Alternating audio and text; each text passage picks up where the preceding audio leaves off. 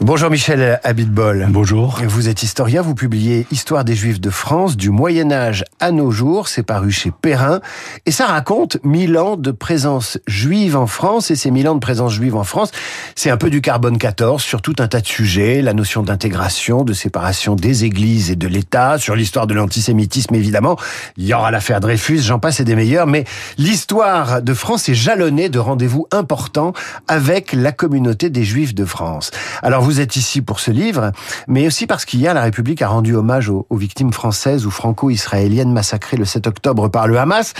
Est-ce que ce jour du 7 octobre ouvre une nouvelle phase de l'histoire des Juifs de France?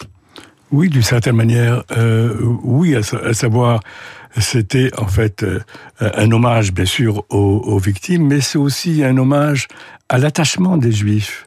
Euh, de, France, un hommage aux Juifs de France qui ont fait de l'attachement à leur pays, de l'amour de, la France, une sorte de dogme de, depuis, euh, depuis la Révolution euh, française.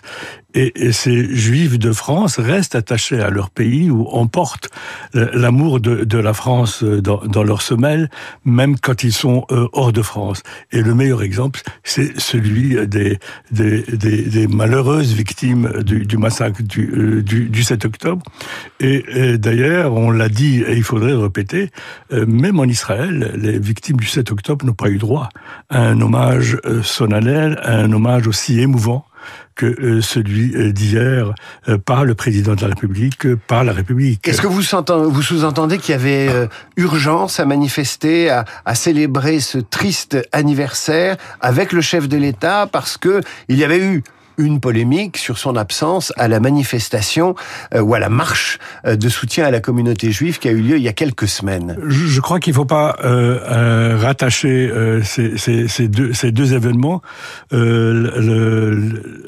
Vous avez le, fait tragique du, du, 7 octobre et puis la marche. La marche, la, la fameuse marche contre l'automatisme, il y avait aussi la présidente de l'Assemblée nationale, le président du Sénat, d'anciens présidents de la République. On pouvait y voir un hommage de la nation elle-même. C'est vrai que le président de la République y était euh, absent, il avait euh, ses, raisons, mais euh, à mon sens, la politique était surtout une politique politicienne. La polémique était politicienne. Était politicienne et non pas de, de, fond. Vous qui scrutez la communauté juive de France depuis de longues années et qui consacrez cette histoire parue chez, chez Perrin, vous avez le sentiment finalement que la polémique liée à cette absence de la manifestation, c'était c'était surtout de la politique. La communauté juive n'en veut pas au président. Euh, j'en veux, euh, peut-être que l'on voulait au président pour certaines prises de parole concernant le conflit israélo-arabe, mais cela remet absolument pas en question leur, attachement à la patrie, leur attachement à, la France.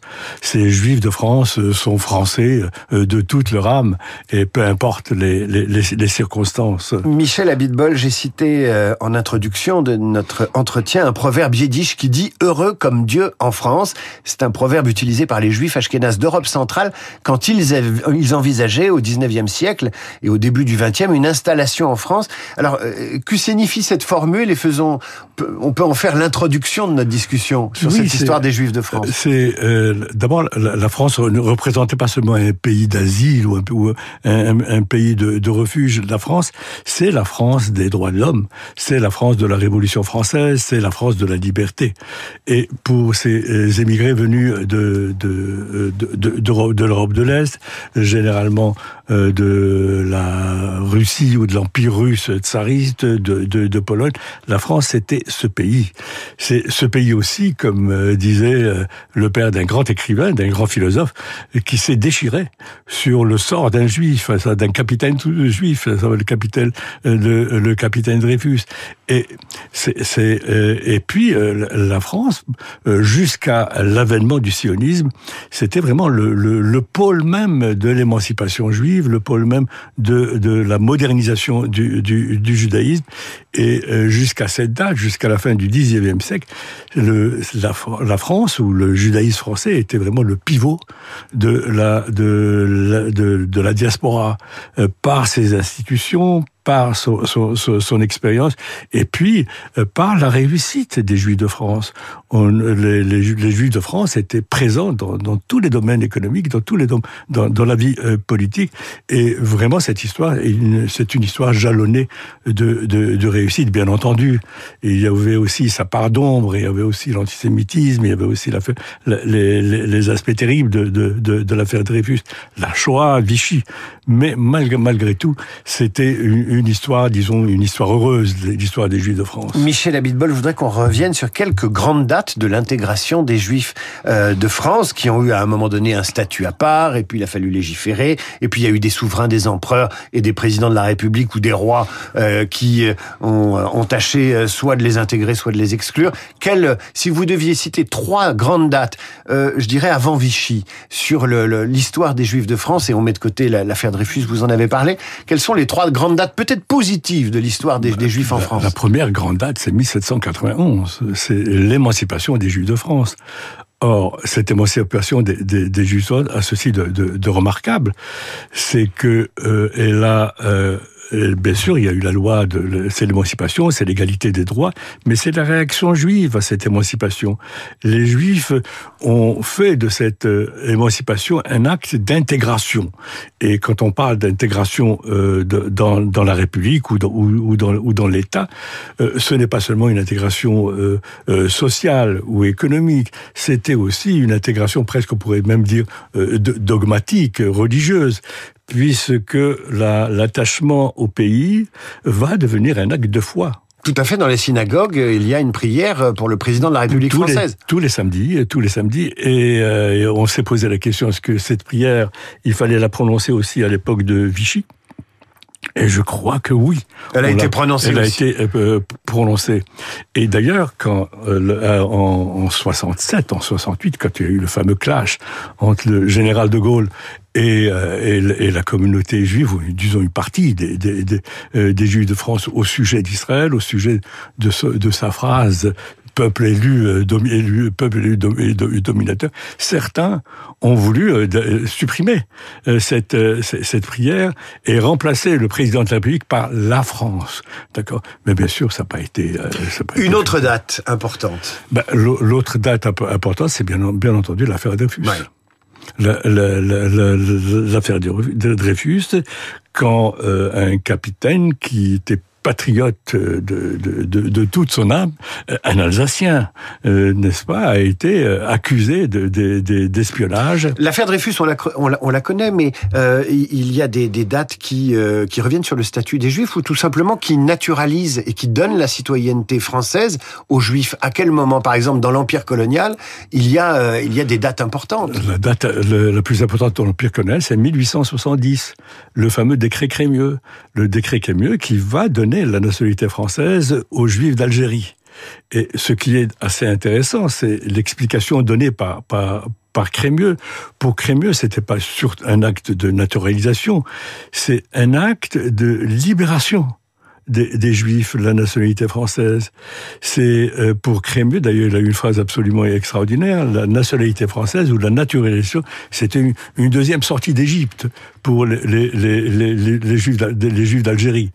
Et, euh, donc, et c'était d'ailleurs c'est assez significatif que l'homme qui a signé l'acte de naturalisation des Juifs n'était autre que euh, Adolphe Crémieux, le ministre de la Justice du gouvernement de, de, des Forces nationales, qui est probablement l'emblème même de cette intégration des, des Juifs dans, dans, dans, l'État. Alors, on va continuer sur l'histoire de France et, les rapports avec avec les Juifs.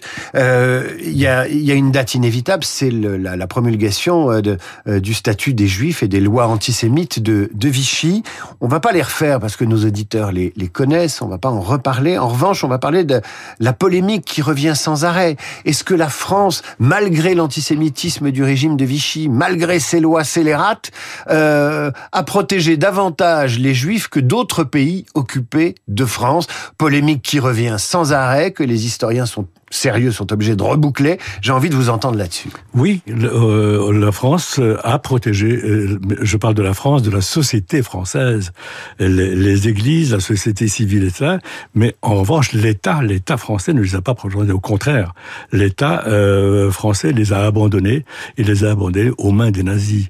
Et on peut même dire que l'État, d'une certaine façon, a préparé le cadre légal qui a qui a permis euh, l'arrestation des Juifs, l'arrestation massive des Juifs, qui a qui, a permis Drancy, qui a permis Auschwitz pour, pour les Juifs de France. Mais dans l'ensemble, on peut dire que un quart seulement des Juifs seulement, bien sûr entre guillemets, un quart seulement des Juifs de France ont péri pendant la, Seconde Guerre mondiale.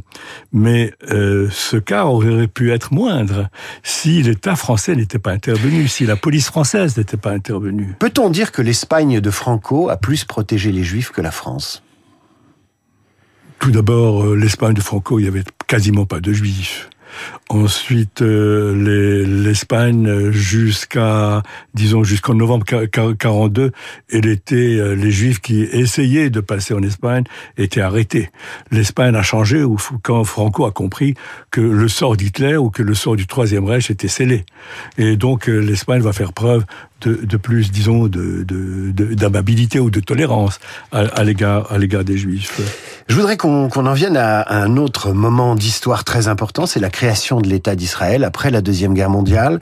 Euh, en quoi la création de l'État d'Israël a peut-être changé ou pas d'ailleurs euh, la façon dont les Juifs de France ou les Français juifs euh, vivent désormais leur identité française? Alors là, il faut il faut faire un, disons, un, distinguo entre la situation entre 48 et 67 et après 67. Alors, lors de la création de l'État d'Israël, euh, je pourrais pas dire, on pourrait pas dire que les Juifs de France étaient sortis de leur gond euh, pour, euh, disons, pour applaudir à la création de l'État. Ils étaient heureux, mais Rien de plus.